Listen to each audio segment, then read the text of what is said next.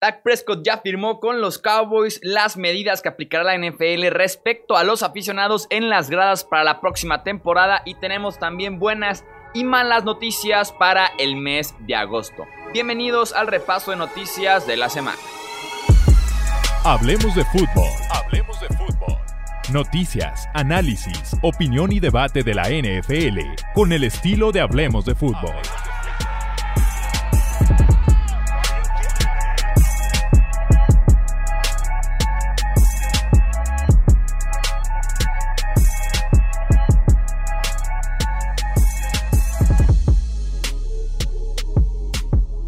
Bienvenidos a un episodio más del podcast Hablemos de Fútbol. Yo soy Jesús Sánchez y es un placer que me acompañen a este nuevo formato de podcast. Llevamos ya un par de semanas puliendo esta nueva idea y es la siguiente. Como ustedes saben, o si no saben, les informo, tenemos un canal de YouTube en el que subimos noticias todos los días un repaso de unas 15, 20 noticias en cuestión de 4 o 5 minutos. Te informas de todo lo que pasó en la NFL ese día. Entonces, tuvimos 5 o 6 videos de ese estilo a la semana.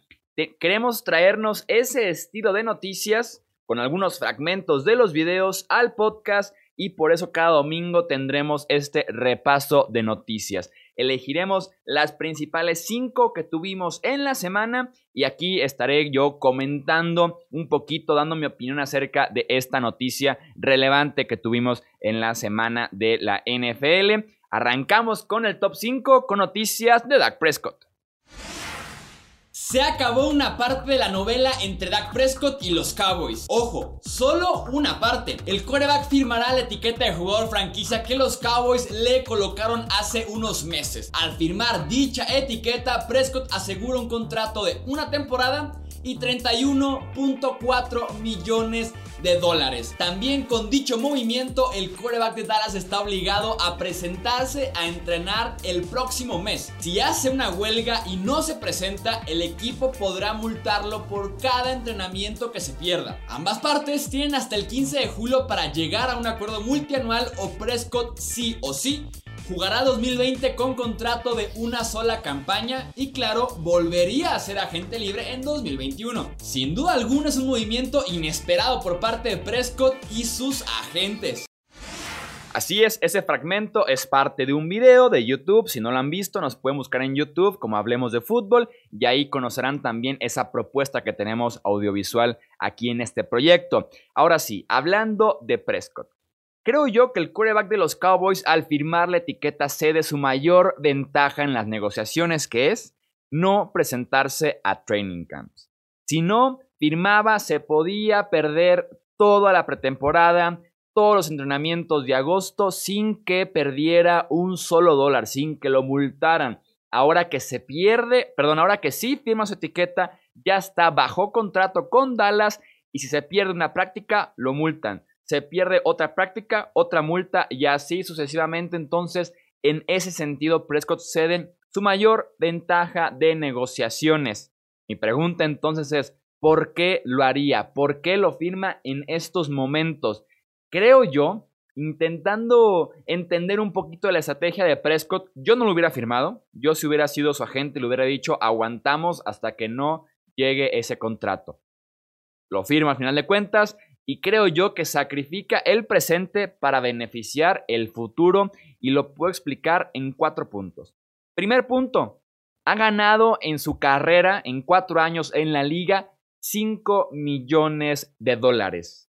Estos 31 en un solo año le vienen muy buenos, son completamente garantizados y si por algo empieza un poquito esto a, afectar la NFL, esta pandemia en la parte económica, a bajar los contratos y demás, no hay como asegurar ahí tus 31 millones de dólares. Segundo punto, si juega con la etiqueta este año y lo vuelven a etiquetar el próximo año, su sueldo para el 2021 con la etiqueta sería de 37 millones de dólares. Así es la regla. Tu etiqueta del año anterior, súmale el 20% y ese es tu nuevo número, así que estaría ganando, y lo vuelven a etiquetar en 2021, 37 millones de dólares. Son 69 millones de dólares en las próximas dos temporadas, más la promesa de la agencia libre en 2022. ¿Por qué digo que la agencia libre 2022? Los Cowboys también pueden etiquetar a Prescott el año 2022, pero la etiqueta ya es de 54 millones, o sea, está totalmente descartada y es por eso que Prescott se prepara tal vez para una segunda etiqueta si es que no llegan a un acuerdo. Tercer punto, en Dallas hay nuevo head coach, nuevo sistema, algunas nuevas armas como el novato CD Lamb, por ejemplo. Si te quieres salir a ganar ese contratazo en este 2020, tienes que estar en training camp trabajando.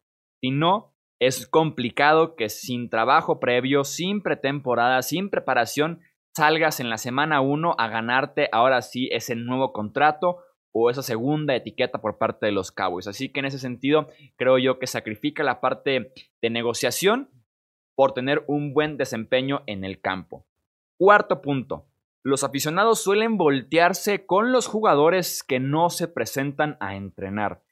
Casi siempre el aficionado se pone del lado del equipo, dice, ¿por qué este jugador pide tanto? En lugar de decir, ¿por qué mi equipo no le quiere pagar? Entonces, en ese aspecto afecta mucho la figura e imagen de un quarterback franquicia, teniendo a tu afición en contra, diciéndole sobrevalorado, diciéndole pesetero, diciéndole eh, muerto de hambre, que quiere explotar la franquicia, que quiere dejarlos en números rojos. Así que en ese sentido no le ayuda mucho a Prescott eh, el estar tan dañada su imagen, pidiendo más y más dinero sin entrenar con el resto del equipo, el resto del roster, sí presente en los entrenamientos. De todos modos, el 15 de julio es la fecha límite para firmar un contrato multianual, o ahora sí, Prescott se iría el resto de la temporada con la etiqueta de jugador franquicia. Vamos con la siguiente noticia. Uno de los temas más comunes en el universo de la NFL actualmente es la asistencia en los estadios, pues tenemos un reporte bastante interesante al respecto. The Athletic comenta que no habrá una regla que aplique para todos los equipos. La NFL dejaría a cada franquicia tomar la decisión dependiendo de la situación en la ciudad donde estén jugando. Por ejemplo, un equipo en una ciudad con muchos contagios pudiera jugar completamente a puerta cerrada, mientras que uno en una ciudad más tranquila en ese tema pudiera abrir sus puertas a un porcentaje de aficionados en el estadio. Esto solo es un reporte, pero es una medida que generará polémica, ¿no? Me sorprende bastante la medida viniendo de la NFL que siempre busca paridad que busca la justicia sobre todas las cosas por sistema, por decisiones y demás. Me queda clarísimo que hay estados en mejor situación que otros eh, en Estados Unidos en estos momentos. Y claro, seamos sinceros y las cosas como son. Habrá equipos más irresponsables y descuidados que otros, con tal de no perder ese dinero. No me parece la mejor medida, hubiera preferido reglas parejas, pero como pinta la situación, creo que la mayoría de los equipos inicia la campaña con un porcentaje de aficionados en las gradas, porque ya hay eventos en Estados Unidos que están eh, programados para julio, agosto y septiembre con algunas personas en las gradas, sobre todo la parte eh, automovilística, NASCAR, IndyCar, incluso la parte de carrera de caballos ya tienen contemplado un 25 o un 50% aficionados para esas fechas de agosto y septiembre. Entonces, creo que al final de cuentas, la mayoría de los equipos iniciaría con un porcentaje de aficionados en las gradas. Saben que es imposible dar una predicción real, una predicción realmente atinada, con fundamentos, con argumentos en esta pandemia, pero es lo que yo creo, como yo lo veo. E insisto, me sorprende bastante que la NFL no haya dicho todos parejos, sin aficionados, y ya para octubre, noviembre, platicamos de abrirlo poco a poco, como lo han hecho en este offseason. Se esperaron a que todos tuvieran eh, aprobación de los gobiernos estatales y municipales para abrir otra vez las instalaciones, excepto los Niners. San Francisco sí estaba muy en el hoyo todavía, entonces por eso no eh, pudieron ellos unirse a los equipos que ya trabajan en instalaciones, pero los otros 31 equipos sí lo hicieron y la NFL se esperó para que fuera, insisto, justo y buscar la paridad. Me sorprende por parte de la NFL esta medida. Vamos con la siguiente noticia. Apenas ayer te reportábamos el plan de la NFL de cubrir los asientos con lonas publicitarias, principalmente los asientos en las primeras 8 filas del estadio como medida para alejar a los jugadores de los aficionados si es que hay en el estadio. Pues esto ya se sometió a votación y es oficial. Veremos eso en cada estadio de la liga la próxima temporada. Esto obviamente le ayudará a la liga a recuperar algo de ingreso que se pierde con los asientos vacíos. NBC Sports suma un reporte que indica que los equipos pudieran vender espacios en el estacionamiento, a pesar de que el juego sea a puerta cerrada para no perder la tradición de reunirse antes del partido, eso sí, tratando de cumplir con las debidas medidas. Esa es la ruta que están siguiendo actualmente en el fútbol en Europa. Patrocinios en las gradas. En la NFL creo yo que hay una doble razón. El dinero, primero, antes que nada, y alejar a los aficionados de los jugadores en caso de que haya aficionados. Según Forbes, se pierden 5 mil millones de dólares jugando toda una campaña sin aficionados. Según la NFLPA, se pierden 3 mil millones de dólares sin aficionados. Se trata de recuperar una parte de eso, buscar salir lo más números negros, tablas, como le quieran decir, posible, y también estabilizar la situación económica de la NFL para que no se vea afectada la campaña 2021, no este año, la campaña 2021. Eh, se habla un poquito ya de algunos rumores, algunas pláticas de que si el tope salarial bajaría para la próxima campaña por la falta de ingresos, por la, por la falta de flujo de dinero en la liga. Entonces, creo yo que esta medida puede salvar un poco ese aspecto de la temporada 2021 y algunos contratos pendientes todavía en 2020. Un caso muy específico, el de Miles Garrett con los Browns. Se hablaba de ciertas negociaciones entre Cleveland y el jugador, el pass rusher, el joven defensivo, pero que se detuvieron por cierta incertidumbre que había en cuestión de flujo de dinero con la franquicia de los Browns. Así que esto de cubrir los asientos es válido, es una buena medida y seguramente lo veremos con los 32 equipos este año. En un mundo de malas noticias, les tenemos una buena. Los entrenamientos empezarán a tiempo en la NFL, no se van a retrasar. Así lo confirmó el consejero general de la liga, Jeff Pash. Para el 28 de julio, todos los equipos deben estar ya en training camp y hasta se espera que los novatos puedan reportar desde una semana antes. Por momentos se manejó la opción de iniciar con training camp desde antes, pero temas de contratos entre la liga y los jugadores complicaban un poco recorrer la fecha. Más adelante se conocerán detalles respecto al calendario de la pretemporada, pero les puedo ir adelantando, es casi imposible que se jueguen todos los partidos de preparación. Training Camp a tiempo. Son excelentes noticias y al mismo tiempo no lo son. Primero, ¿Por qué la fecha del 28 de julio? Según el contrato colectivo entre la NFL y los jugadores, debe haber por lo menos 47 días entre el primer partido oficial y el inicio de la preparación para ese partido. Este será el primer contacto oficial de los jugadores en el campo, tanto la parte física como la parte mental. O sea, la parte de corre de este lado a otro, golpea esto, salta de este lado, del otro, y también la parte mental, o sea, correr jugadas nuevas, sistemas diferentes, nuevos coaches, eh, nuevos sistemas de entrenamiento. Entonces también la parte mental eh, juega un papel muy importante en ese aspecto. La buena es esa, que los entrenamientos no se retrasan y tener training camp a tiempo puede llevarnos a una temporada a tiempo. La mala, me hubiera gustado que Training Camp se adelantara. Hay que de alguna manera compensar que no hubo entrenamientos en mayo ni en junio. Los jugadores necesitarán más tiempo para verlos al 100% en la semana 1 o por lo menos cerca del 100% para esa fecha. ¿Por qué no se pudo adelantar? ¿Por qué no se, ¿Por qué no se hizo al final de cuentas esta posibilidad que se manejó de alguna manera? Porque al final de cuentas no es decisión de la liga o de los equipos.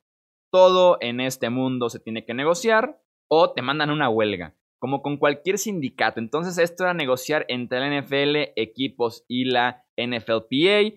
Prefirieron ni siquiera meterse en ese aspecto de qué tengo que ceder yo, qué hay que pagar para que los jugadores decidan presentarse antes de tiempo, recortar vacaciones, más trabajo en el campo, menos tiempo con la familia. Entonces ese problema prefirió ni tocarlo.